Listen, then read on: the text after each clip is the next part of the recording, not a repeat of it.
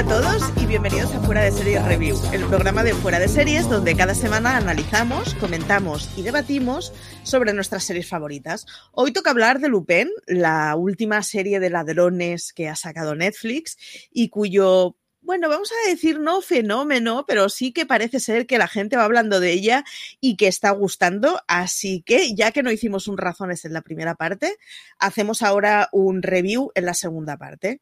Como todos sabéis, los reviews son esos programas en los que hay unos 10, 15 minutos iniciales en donde hablamos sin spoilers. Así que si, si no has visto nada de Lupin, a ver, la premisa, Lupin es un ladrón. Esto es así, esto es cultura general, esto es como en Sherlock Holmes. Eh, no te comerás spoilers y avisaremos con una pausa y después de eso ya sí que destriparemos absolutamente toda la temporada.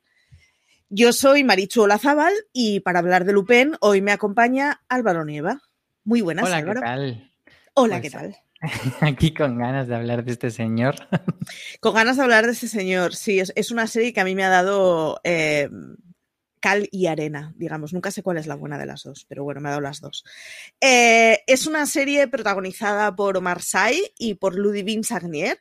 Es una serie que se estrenó eh, la primera parte de la primera temporada, digamos, el 8 de enero de principios de año y cuya segunda parte de la primera temporada se ha estrenado este, este 11 de junio. Esto es una cosa que está empezando a hacer Netflix bastante y es que rueda una temporada completa, te da la mitad y luego te da la otra mitad o la segunda mitad la va rodando mientras tanto. Lo han hecho ya con, con Lucifer y lo han hecho también con Lupin. Eh, Están a puntito a puntito de descubrir lo que es la emisión semanal. si les damos tiempo. efectivamente, poco a poco van a ir eh, troceándolo más y al final descubrirán que hay una fórmula muy guapa que es que cada semana te dan solo un episodio y tú tienes que ir viéndolo a los tiempos que digan ellos. Esto, démosles tiempo.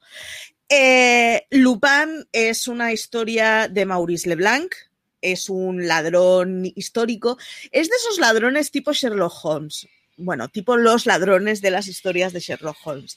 Es decir, no son historias sangrientas, no son historias de mucha violencia, pero eh, son historias de ladrones inteligentes en donde te atrapan con ciertas trampillas y demuestran ser más listos que tú. Ya sabemos que al final estas historias siempre son un poco truquillo. Y entonces eh, Netflix le ha dado una segunda vuelta para contarnos eh, la historia de este protagonista y la historia de Asan Diop. ¿Quién es Asan Diop? Álvaro. Pues Hassan Diop es un señor francés del tiempo presente que está obsesionado con las eh, historias de Arsène Lupin y entonces digamos que se transforma él mismo en Arsène Lupin o utiliza todo el conocimiento de los libros, que además luego a lo largo de la primera temporada, y lo cuento sin spoiler, descubrimos que ese libro tiene mucha importancia por su historia personal y por quién se lo regaló, etcétera, etcétera. Entonces él, bueno, es como una especie de, homólogo actual de Lupin, pero nunca se juega a que seas simplemente Lupin. O sea, no vamos a ver Lupin, sino una persona que es Diop, que le gusta mucho Lupin y trabaja eh, un poco inspirado en, en Lupin.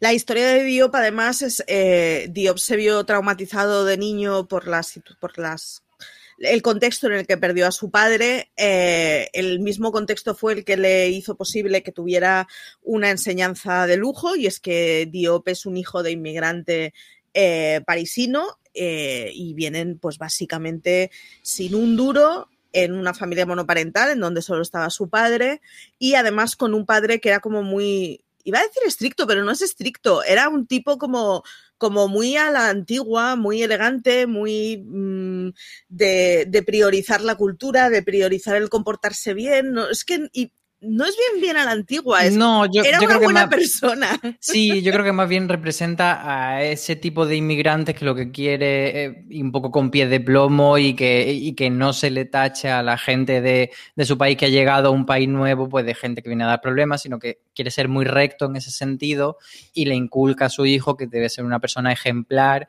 y seguir un poco esos pasos. Yo creo que va un poco por ahí. Y, y sobre lo que comentaba de Sherlock Holmes, y yo creo que lo, lo, más importante que hay que saber de Lupin, más allá de la trama, es cuál es el tono, que es un tono pues muy de detectivesco, muy de novela infantil y yo creo que, cuando más acierta la serie Lupin es cuando se va a, esas tramas casi de opereta, casi de, pues, mm, que no se toman demasiado en serio y que lo importante es descubrir cuál es el truco que utiliza para engañar a todo el mundo y qué cosas se pone eh, de maquillaje o de sombrero o de disfraces. Yo creo que ahí es cuando más acierta, mucho más que cuando se pone intensa, pero Creo que eso lo hablaremos luego, ¿no? Sí, de hecho, eh, lo, que tiene en común con las novelas de, Maurice Leblanc es precisamente esas escenas en las que juega el engaño y todo el mundo cuando lo está viendo sabe que es un engaño tramposo, sabe que hay algo que no te están contando y por lo tanto no puedes saber, o ves muy evidente que ese señor que tengo delante es Diop disfrazado. Eh, no pasa nada, no va de eso. Incluso sabe que siempre va a ganar y siempre le va a salir bien y la gracia no es no, no, busca la tensión de le saldrá bien, le saldrá mal, sino que lo que busca es luego te voy a contar y vas a decir, ajá, que no lo había visto venir. Y yo creo que por ahí es donde está la gracia. Sí, e, en ese sentido que tienen de novelas, no sé si infantiles, pero, pero es, una cosa mm, muy antigua, una forma de, encarar al, lector o al espectador en este caso, que es muy de, no venimos a hacer grandes fuegos artificiales, estamos haciendo jueguitos de malabares. Y son jueguitos de malabares, eso, que sabes que acabarán bien, que no habrá, no, no es una serie con grandes giros dramáticos y con grandes momentos de, oh Dios mío, me encogió el corazón. No va de eso, no juega eso. Y la verdad es que cuando juega a ser un ladrón sencillo, tramposo y un ladrón de guante blanco funciona muy bien. Eh, vamos a cuáles son las virtudes y cuáles son los defectos, porque es una serie que tiene sus defectos. ¿Qué es lo que menos te ha gustado de la serie, Álvaro? Pues estamos todavía en parte sin spoiler, ¿no? Sin spoilers. vale. Sin spoiler, eh, creo que la primera temporada nos presentó una serie que era casi procedimental, que parecía, por lo menos al principio de, de su emisión, que iba a ser una eh, ficción en la que en cada episodio viésemos un robo o un atraco, un, un plan maravilloso de este señor y que luego había una pequeña trama horizontal por debajo, pero a lo largo de la primera temporada dio la sensación de que, bueno, al final cogía mucha carrerilla esa trama horizontal y en esta segunda temporada, insisto sin spoiler, pues eh, se revierte y ya prácticamente lo procedimental desaparece. Incluso hay varias cosas de la trama que luego comentaremos que son que giran bastante la historia y hacen difícil que volvamos al principio.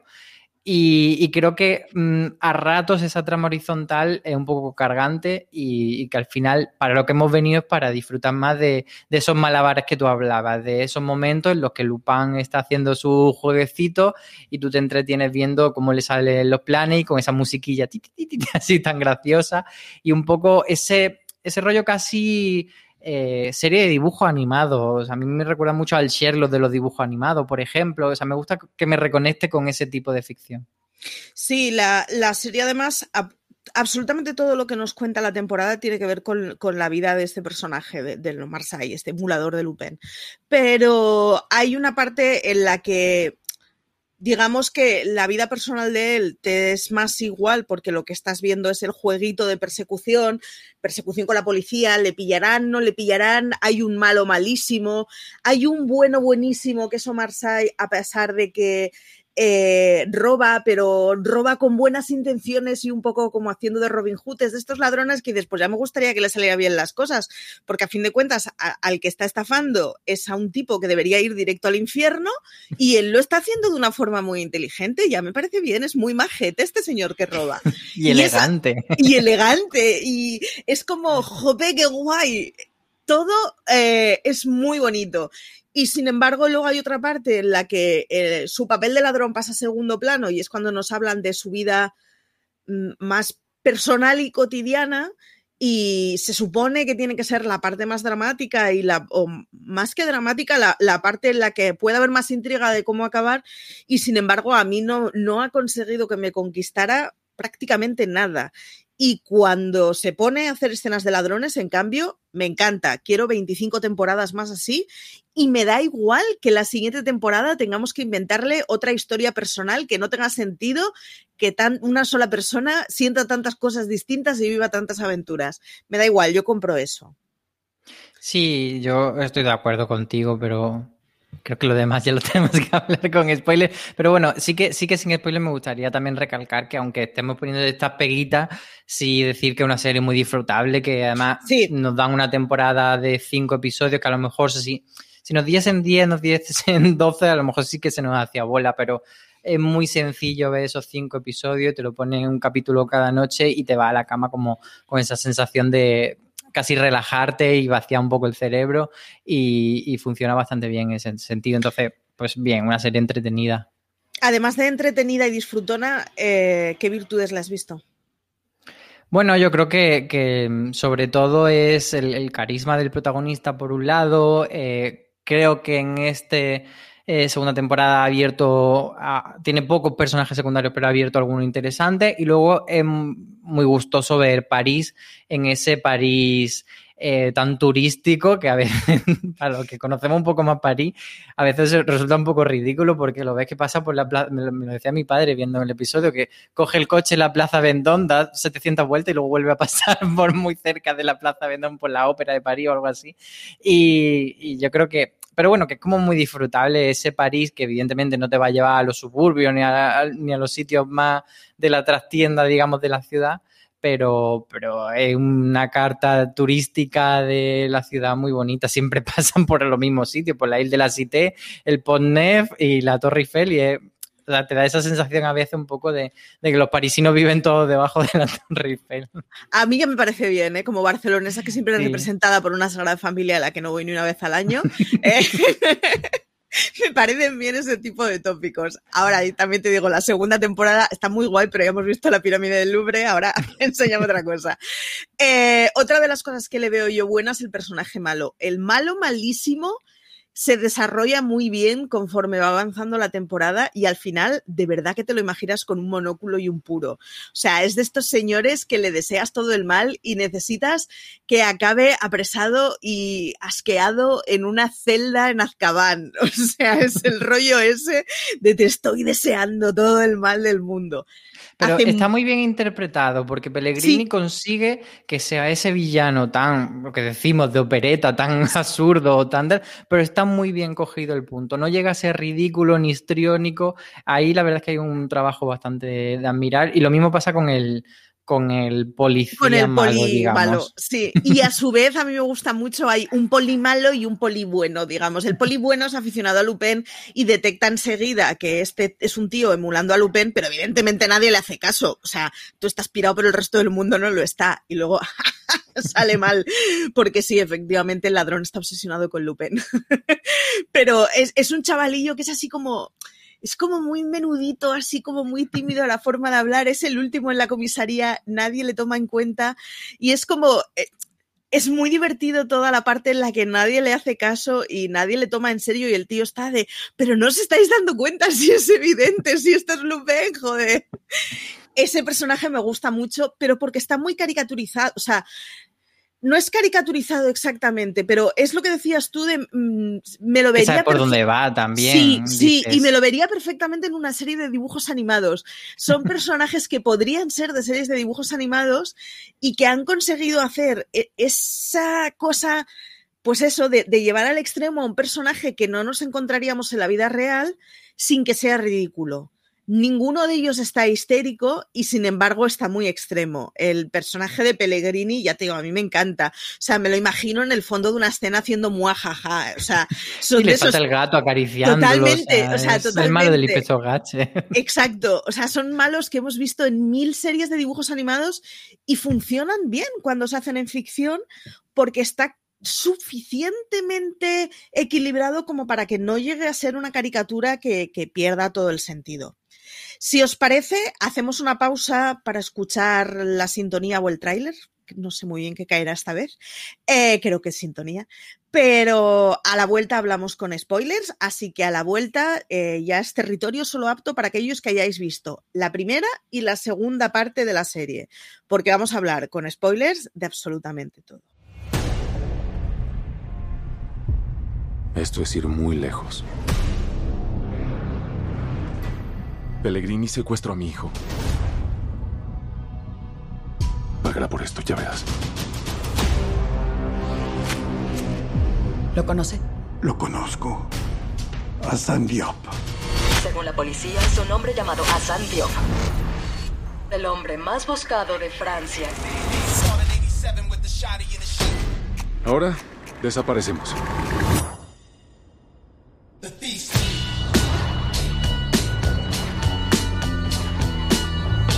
Encantaría ayudarle, pero me temo que pierde el tiempo. Hassan no vendrá. Me inculparon. Y no soy culpable. Hubo un robo en la fundación y no nos dejaremos intimidar. ¿Cree que Diop venga? Diop es solo un artista. Vendrá a nosotros.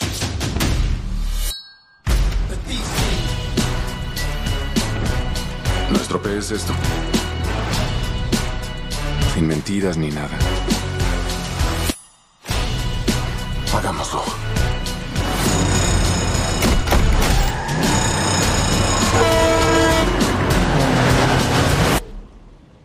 Bueno, ya, ¿cuál es el plan ahora? ¿Qué tratas de decirme? Ganimar, escúchame bien, ¿entendido? Bien entendido. Prueba el agua fría. Por la mancha de café en tu ropa, el agua fría sirve. I'm hot like 95 Fahrenheit on a summer night, tight spot where bodies rot. Ran straight from water drops in the streets singing. Little kids scared cops with red dots, philosophical gangster with violent priors. Going back like black and white TVs with pliers. Leaning on broke down cars with flat tires. Flash iron on anybody trying on the blocks I'm supplying on. Estamos listos. Sucede la magia. The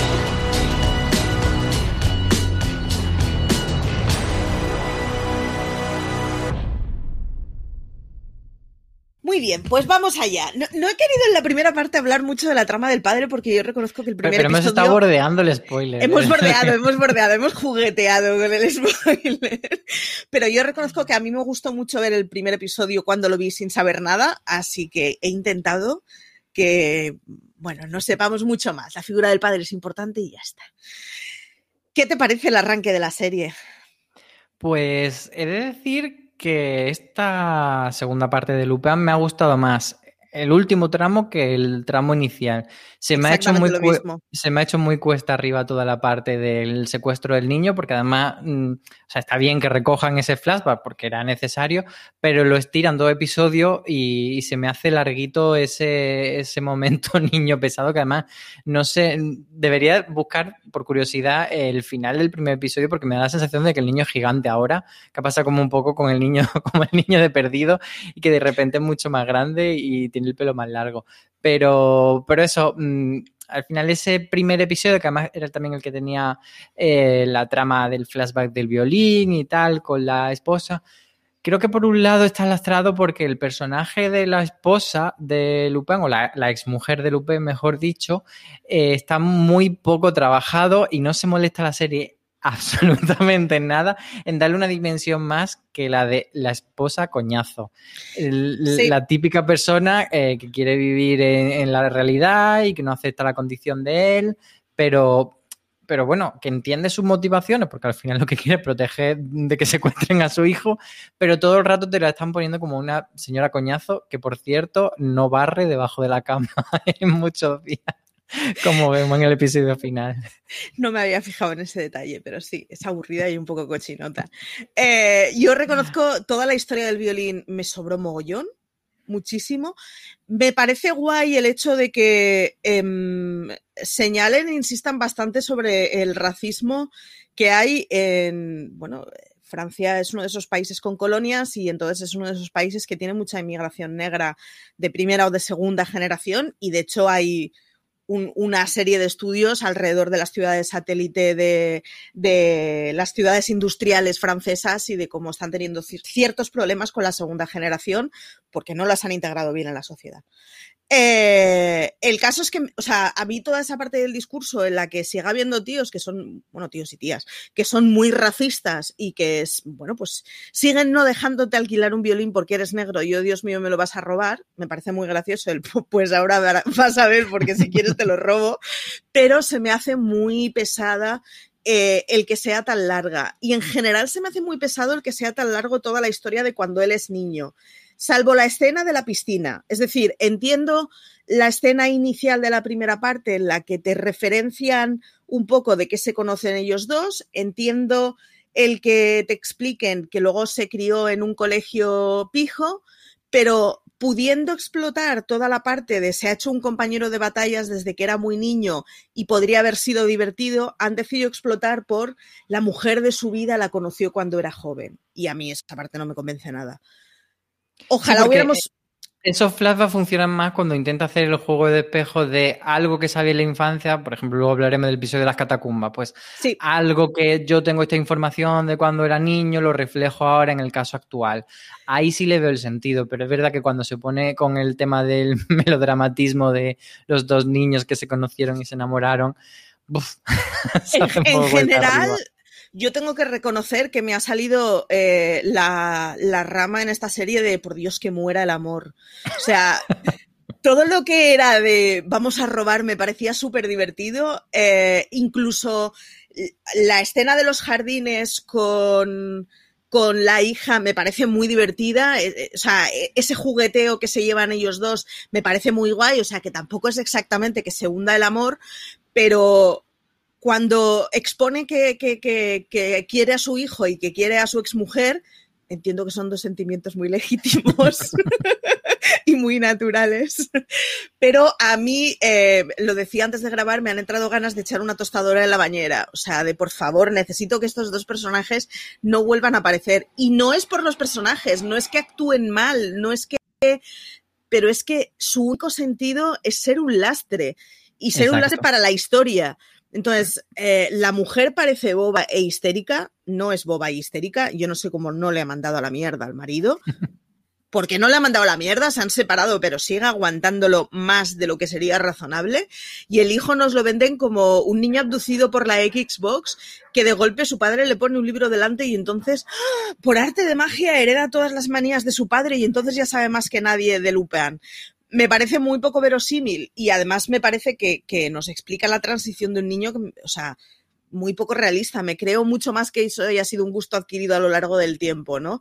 Y, y, además es que al final acaban consiguiendo, o sea, cuando secuestran al niño yo casi deseo que se quede en el, en el portamaletas. Ya sé que está muy mal, pero chico, pues es que entonces no lo volveremos a ver y ya, pues le moverá la venganza al ladrón y obviaremos su trama familiar. Y no, van y lo salvan mal.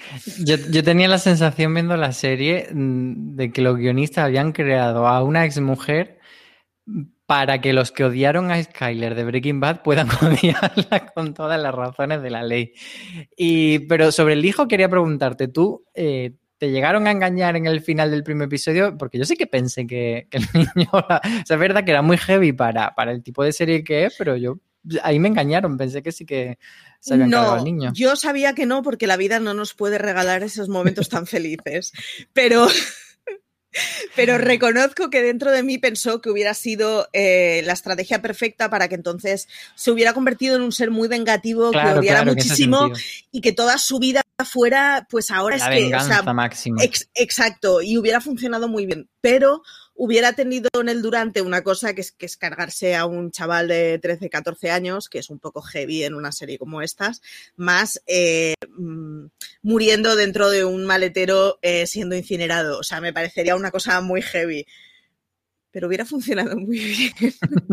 Quiero decir, a mí, si al niño el Pellegrini le lleva un internado a Suiza y el otro quiere vengarse porque añora a su hijo, también me hubiera valido. Si yo en realidad lo que quería era perder esa trama. Eh, yo, o sea, yo necesitaba que la exmujer eh, le funcionara a su novio, su vida fuera muy feliz con su pareja y dejara de relacionarse con el padre de su hijo, la verdad. Es todo lo que le pedía la vida. Sí que es verdad que eso nos da todo el rollito de la traición de la mujer y tal, que bueno, bien, pero lo podrían haber pillado de otras formas. Sin embargo, me parece que está muy poco explotado el perfil del amigo Crapulín, que es un amigo un poco extraño, también te digo, pero me parece que está muy poco explotado esa pareja y cómo funciona. Y es lo que decías tú. Luego, cuando van a las catapultas. Cat Catacumbas. Gracias. Iba a decir catapultas y sabía que no era eso. que no era eso. No estaba encontrando la palabra en el cerebro. Eh, cuando van al sitio bajo el suelo. Catacumbas. Eh, funciona muy bien. Es lo que decías tú, cuando son un par de pillos que llevan toda la vida siendo muy confidentes y teniendo mucha relación haciendo maldades, funcionan muy guay. Son, son una pareja que trabajan muy bien coordinada y que además complementan muy bien las cosas que saben. Entonces, es, es muy chulo. Es el amigo friki intelectualoide que es un amante de las obras artísticas de segunda mano y que reconoce que está guay vender collares robados. Y a mí eso no me parece del todo mal si se lo quitas a gente como Pellegrini. Pero, y además que una, una dupla muy arquetípica, que al final es como el hombre de acción y, el, y la parte como más friki, más de conocimiento que le apoya y le da ese backup, que en otras series pues lo hemos visto con el típico hacker o con cualquier otro tipo de, de friki que está como un poco a la espalda. A mí me ha gustado mucho, creo que me da la sensación de que es como una especie de descubrimiento que han ido haciendo en el progreso de la serie y que le han dado mucho más espacio al final y, se nota. Y, yo creo que tanto la pareja como luego la incorporación de Curvera al final aporta mucho y, y como que enriquece que no sea siempre Lupin, que al final es cierto que no es una serie que necesitamos que sea verosímil, pero bueno, que sí que tenga cierta verosimilitud en ese sentido, eh, que esté un poco arropado también le ayuda a que nos creamos un poco que él puede hacer todas esas cosas en todo momento y se pueden, eh, pues eso, enfrentar a 200 policías en el episodio final y le sale bien. Bueno, pues tiene cierta ayuda y eso me gusta.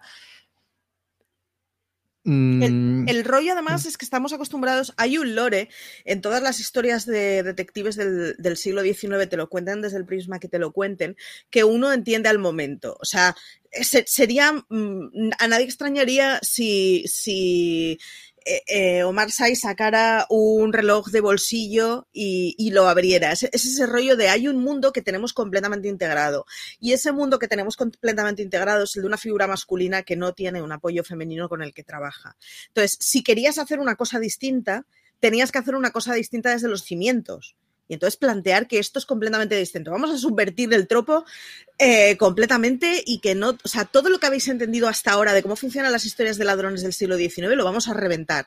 Vale, pero lo que no puedes es ser muy respetuoso en el 70% de la historia y de golpe meterte un 30% que no encaja con ese mundo que todos conocemos y que además eh, no tiene una transición natural, porque de alguna forma además es el rollo ese de eh, la mujer ya sabe que su marido se gana la vida siendo un ladrón.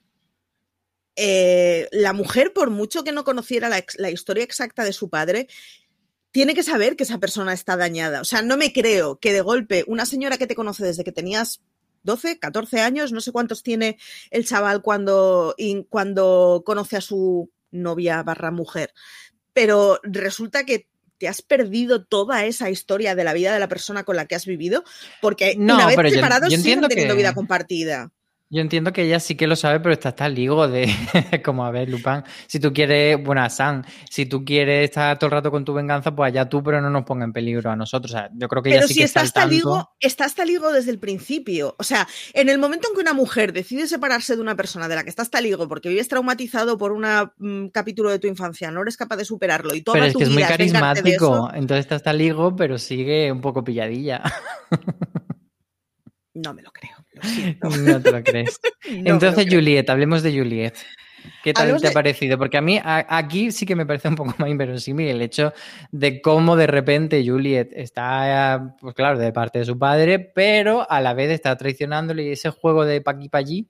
No sé a ti qué te ha parecido, que sobre todo en el, tercer episodio es cuando más se explota con esa, eh, esa trama de conseguir que ella sea engañada y tal. Me lo creo hasta que dejo de creérmelo. Es decir, la niña de papá que juega con hacer el malote, me lo creo. Pero la niña de papá que juega con hacerse el malote cuando tiene 30 años, sabe que no puede delatar a su padre porque como se pongan a investigar, el dinero que pierde es el suyo.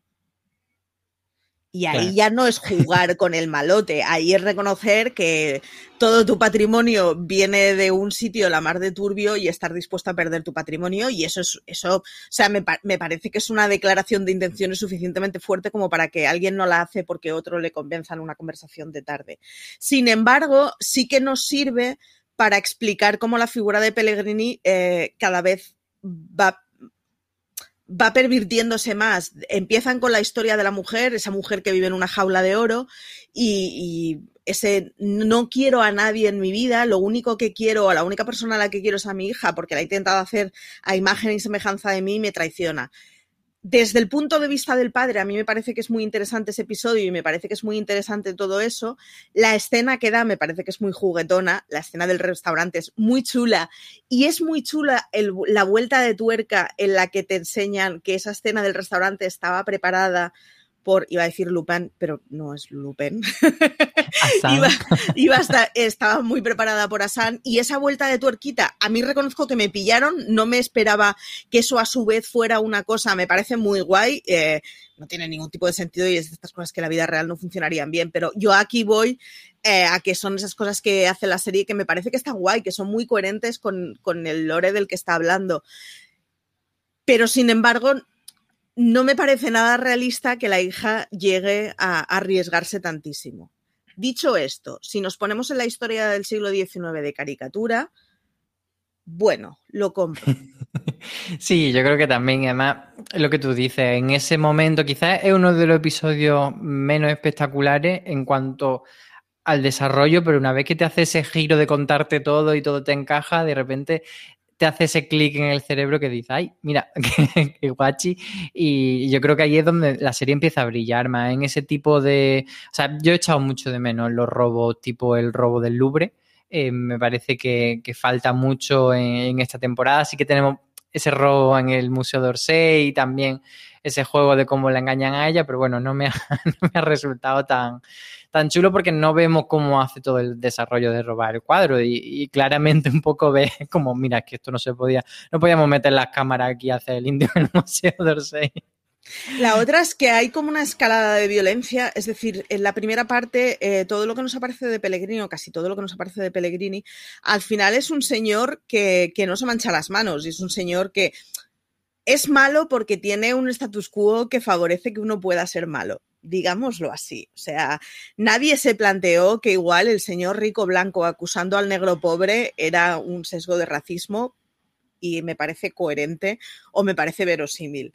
Eh, sin embargo, el final de la primera temporada, en el momento en que, que, que es ese episodio en el que descubrimos que, que, Pellegrini tiene una mano ejecutora y tiene una mano ejecutora que es violenta y que no solo persigue a San, ese, fi ese, final con el maletero y toda la segunda parte, bueno, toda la segunda parte hasta el cuarto episodio en que básicamente se, se cargan al pringadillo ese, que es como uno más al que han utilizado, eh, tiene una escala de violencia y al final eh, es una forma de plantear el género mucho más de, de, pasar a la acción y mucho más de si, si, te tengo que matar, te mato, bien sea por el intento del hijo o bien sea por, en fin, el, el sicario de Pellegrini que acaba bebiendo sangre.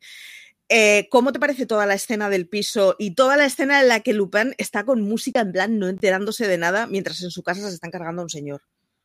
Sí, es muy divertido porque además te lleva como espectador contra las cuerdas a, a, lo típico de, ay, ya esta vez sí que le van a pillar, pero mágicamente lo descubre en el último momento, sale corriendo, llegan los policías con sirenas. ¿Por qué llevan sirenas? Por, para que Lupin se entere más todavía. pero, pero sí, esa, esa parte me parece muy divertida de cómo genera esa tensión y sobre todo eh, cómo nos lleva luego ya el episodio a la parte de las catacumbas, que es lo que a mí me pareció lo más divertido. Eh, pero luego me genera mmm, cierta duda en el sentido de que, mmm, bueno, eh, digamos que el, pacto de, espectador que hacías al principio de la serie, de este es un señor totalmente anónimo, eh, que puede mmm, a pesar de ser un negro de dos metros, con una cara muy reconocible, guapísimo, carismático, bueno, pues puede hacerse pasar por cualquier persona y ser una persona prácticamente invisible. Una vez que salta a todos los titulares y de repente se convierte en el hombre más mm, buscado de Francia, etcétera, etcétera, me parece que, bueno, la serie mmm, da un giro hacia adelante, que es una decisión valiente, pero a la vez pues pierde toda, toda esa posibilidad de volver a, lo de antes, es decir, volver a que él pueda hacer robos y, y pueda mm, mimetizarse, cosa que ya lo veo más difícil, aunque luego en el último episodio lo vuelve a hacer, pero no sé, ahí se me rompe algo, no sé a, a ti si te parece un poco. Yo tengo que reconocer que mi apuesta en el cuarto era que lo atrapaban, lo encarcelaban, huía y entonces ese era el final de la temporada. El huyendo y viviendo felizmente, con un final suficientemente ambiguo como para que no supiéramos si había tercera temporada. Yo cuando vi la segunda parte no había buscado si estaba renovada o no.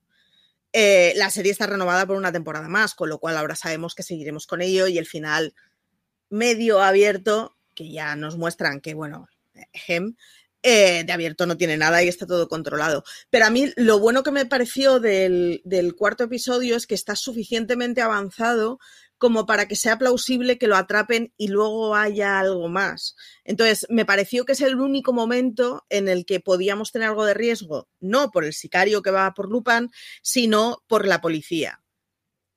Por otro lado, yendo a una segunda barra tercera temporada, porque según cómo lo venden de una forma o de otra, pero tal y como está puesto en el catálogo de Netflix es parte 2 de la primera temporada. Eh, de cara a la parte 1 de la segunda temporada. no, no, es parte 3 según el, según el. Cuando acabas de ver el episodio te pone renovada para parte 3. Vale, vale, pues. Pero sí, bueno, como le queramos llamar, da igual. Yo no tengo tanta inteligencia para poder seguir el rastro a esto. Pero ¿qué iba a decir? ¿De cara a la, a la, a la parte 3? De, cara a lo que venga ahora. A lo que venga. Eh, ¿Por qué apostarías tú que van a ir? Porque claro, eh, ahora sabemos que Pellegrini está en la cárcel, el poli corrupto está en la cárcel, eh, Hassan ha huido y su mujer y su hijo están en París. Que a mí eso es una cosa también que reconozco que me mola bastante el rollo de que, vamos a ver, me estás intentando decir que tu mujer y tu hijo te importan mucho y los están metiendo en unos percales que igual mm, lo del hecho sería no meterlo, ¿no? O sea, no sé. Sí, a ver. Si lo quieres, deseale bien, no le metas tú en el percal. Para apostar sobre qué podría venir, eh, yo creo que es importante analizar una cosa del final y es que en ese momento en el que él está, que se sube por fin al escenario y que es muy espectacular, yo pensaba que ahí iban a poner el audio que había grabado porque evidentemente cuando él tiene el cuchillo con el Pellegrini sabía que esa era una conversación que estaba grabando con un fin. Yo pensaba que lo iba a poner a, a pantalla completa ese audio para que todo el mundo lo supiese y de un modo eh, refrendarse el discurso que le estaba dando, porque él llega, se pone en el escenario y dice, yo soy inocente, Pellegrini es muy malo, pero no da ningún tipo de, mm, de, mm, de prueba y al final, eh, para la gente que le está viendo, no deja de ser el asesino más buscado y el ladrón más buscado de toda Francia. Entonces, sí. creo que han jugado esa carta de no le vamos a esculpar todavía para que siga siendo el más buscado. Y bueno, cuando él dice que se va un tiempo... Mmm, lo que me pide el cuerpo es que la siguiente parte de Lupin sea en Londres, o en Berlín, o en otra capital europea, y pueda gozar de un poco más de anonimato y volver a los robos, tal. Pero por otro lado, veo que una serie tan, tan atada a la ciudad de París y que es tan característico lo que se suele decir, París es un personaje más. Esta, este, ese cliché lo odio, pero ciertamente no es un personaje más porque no tiene no, motivación juega, ni tiene. pero, pero sí juega un papel juega muy importante. Una guía turística. Entonces, Claro. o se convierte en guía turística de toda Europa y va itinerando. La otra es que, que claro, que el, el polipringadillo al que nadie hacía caso, de golpe, pues han descubierto que el chaval tenía razón. Ya lo descubren a mitad de la segunda parte. Y que, que el chaval tenía razón y que, claro, eh, uno de los motivos por los que el jefe estaba pasando del chaval es porque el jefe es un corrupto. A mí el polipringadillo en Londres persiguiendo a San no me, o sea, no me molestaría nada, ¿eh? Vamos a hacer un- un- una guía de viajes de capitales europeas. Me parece bien. Compro. Sí, yo creo que, sobre todo porque se podría recuperar esa parte de, mm, o sea, ya le has elevado tanto a ser tan, tan, tan famoso que evidentemente tendríamos que hacer un pequeño pacto también de credibilidad, de decir, bueno, en el siglo XXI las noticias son globales, pero bueno, puede entender que en otra ciudad, en otra parte del mundo, él sea más anónimo y pueda disfrazarse y volver a eso. A mí sí que me gustaría que volviese un poco a eso, pero ya te digo, creo que tenemos muy difícil dejar París en esta serie. Yo además creo que sería muy tramposo lo, que dices tú, ¿no? En, el Europa de 2021 las noticias son globales. Pero me parece que son de esas trampas que, que, Que podemos tragaría. Sí, igual que lo del malo. O sea, vamos a ver. Yo no he robado nunca un collar de diamantes, ya, esto lo dejo claro. Pero si alguna vez robo un collar de diamantes, que sepáis que cuando me atrapen y no quiera confesar delante de, una poli- de un policía con taquígrafo, no pienso decir yo, Marichu Lazaba, le he robado un collar de diamantes porque soy muy mala en la misma frase. Vais a tener que hacer un montaje de palabras para poder encajarme esa frase, que lo sepáis. O sea, es muy poco verosímil el malo que dice, sí, y además te tengo manía y me caes mal y te huelen los sobacos. No, tío, o sea... Uno, Y encima voy a, voy a confesar más cosas que no me está preguntando, pero ya que estamos puestos. efectivamente, espera que me aclaro la voz para que se entienda mejor. No, eso no Sí, pasa. pero, pero no, no deja de ser un poco eh, que a mí me hace gracia, pues eso, la- las típicas escenas de cuando el malo malvado ha pillado a- al, bueno y le cuenta todos sus planes porque Eso- sí, para que Exactamente iba a decir eso, pero son de esas cosas que en la narrativa del siglo XIX tenía razón, porque la narrativa del siglo XIX era mucho menos madura, la policíaca, normal, era un género que, que tenía cuatro días, como quien dice, pero que en 2021 esto ya no pasaría. Es decir, si vas a escribir una historia de ficción de ladrones, salvo que sea un guiño a las historias genuinas del 19, como pasa con esta historia, no cometáis esos errores.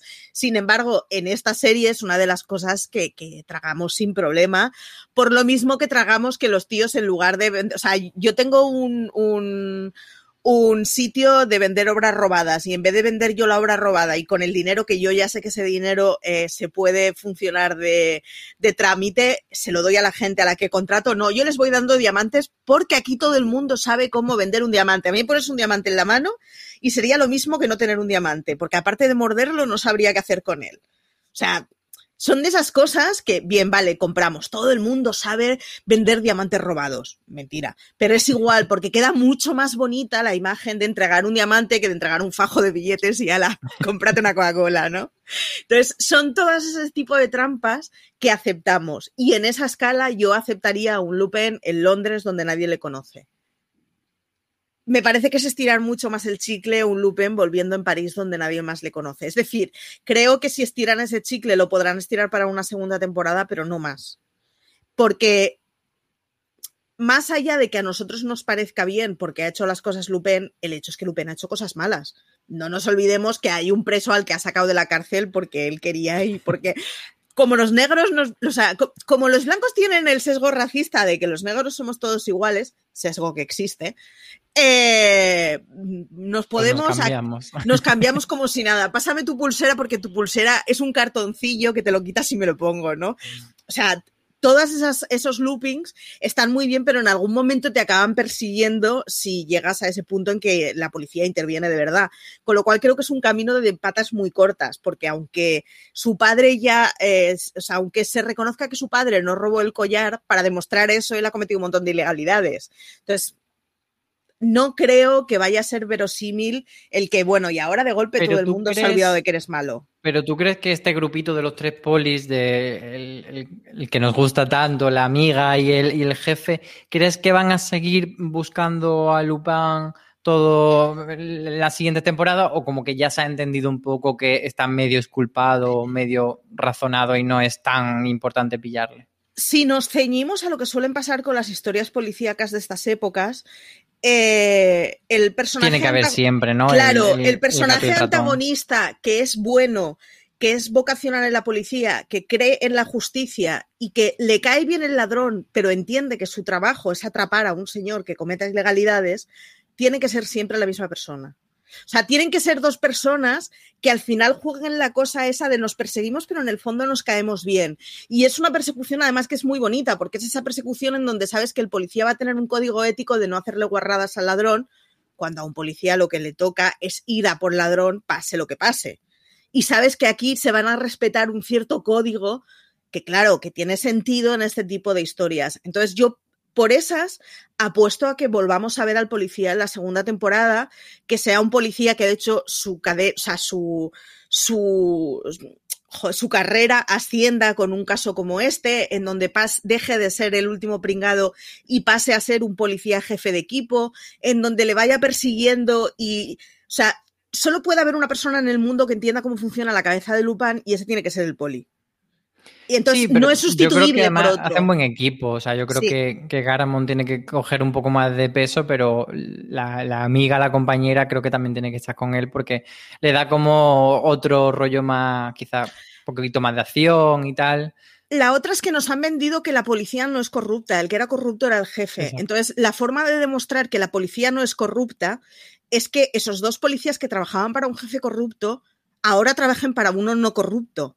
Porque si no sería como una forma de decir, bueno, pues es que entonces me estás diciendo que la mitad de la policía está comprada por los señores blancos ricos, eh, mm, viejos y con canas en los huevos. No, no es lo que te está explicando la historia. La historia te está explicando una cosa muy distinta y es que había una manzana que estaba podrida. Y estaba podrida porque sí es verdad que como el status quo está montado por gente que tiene muchísima pasta, es más susceptible de poder comprar. Pero la policía de por sí es buena. Yo, eh, la verdad es que preferiría que siguieran apostando por eso. Me parece que es una imagen muy simplista, pero me parece que es la imagen que encaja con el tipo de historia que nos están contando. Yo creo que lo lógico sería que tanto si en París como si se lo llevan a otra capital europea, ellos sigan. Pues no sé qué Pregunta, más. ¿te ha parecido que el final es satisfactorio? Sí, o sea, como, como último episodio me parece, eh, de hecho, el, mejor episodio de la temporada porque tiene, pues, al final es un, pues eso, eh, un, un James Bond un poco rebajado, un poco más eso, llevado a Sherlock Holmes.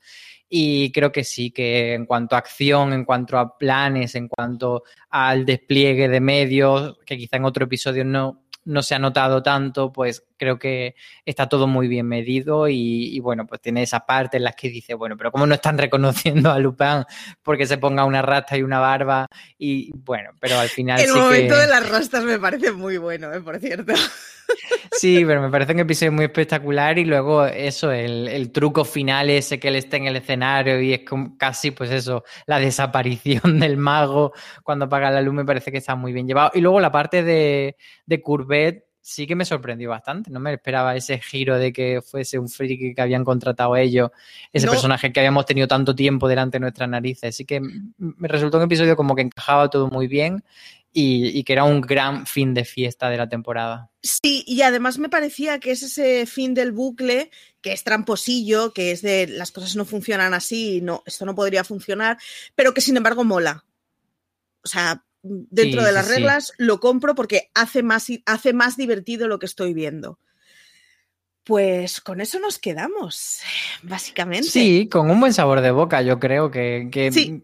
fue una, ha sido una, una temporada o, o una parte de cinco episodios que para mí empezó floja y que luego ha ido subiendo y que ha mejorado y, y Sí, ya te digo, me deja con muy buen sabor de boca ese último episodio me lo he pasado muy bien. la primera parte a mí me parecía que hacía de más a menos y la segunda de menos a más, con lo cual al final te queda el recuerdo de un primer episodio que está muy bien y de un último episodio que está muy bien. Así que compramos. Muy, bien. Pues con eso est- estaría todo. Álvaro, que muchísimas gracias por estar aquí con, conmigo hoy. A ti por ver Lupin conmigo. Sí, ha sido guay. y nada, gracias a todos los que nos hayáis acompañado hasta aquí, que ya sabéis, seis programas semanales, un montón de noticias y artículos a la semana en fuera de series.com. Que podéis ver todos los artículos relacionados con la serie de Lupin, porque hay varias críticas y hay varias historias. Y que nada, que muchísimas gracias por estar aquí y que como siempre, tened mucho cuidado ahí fuera.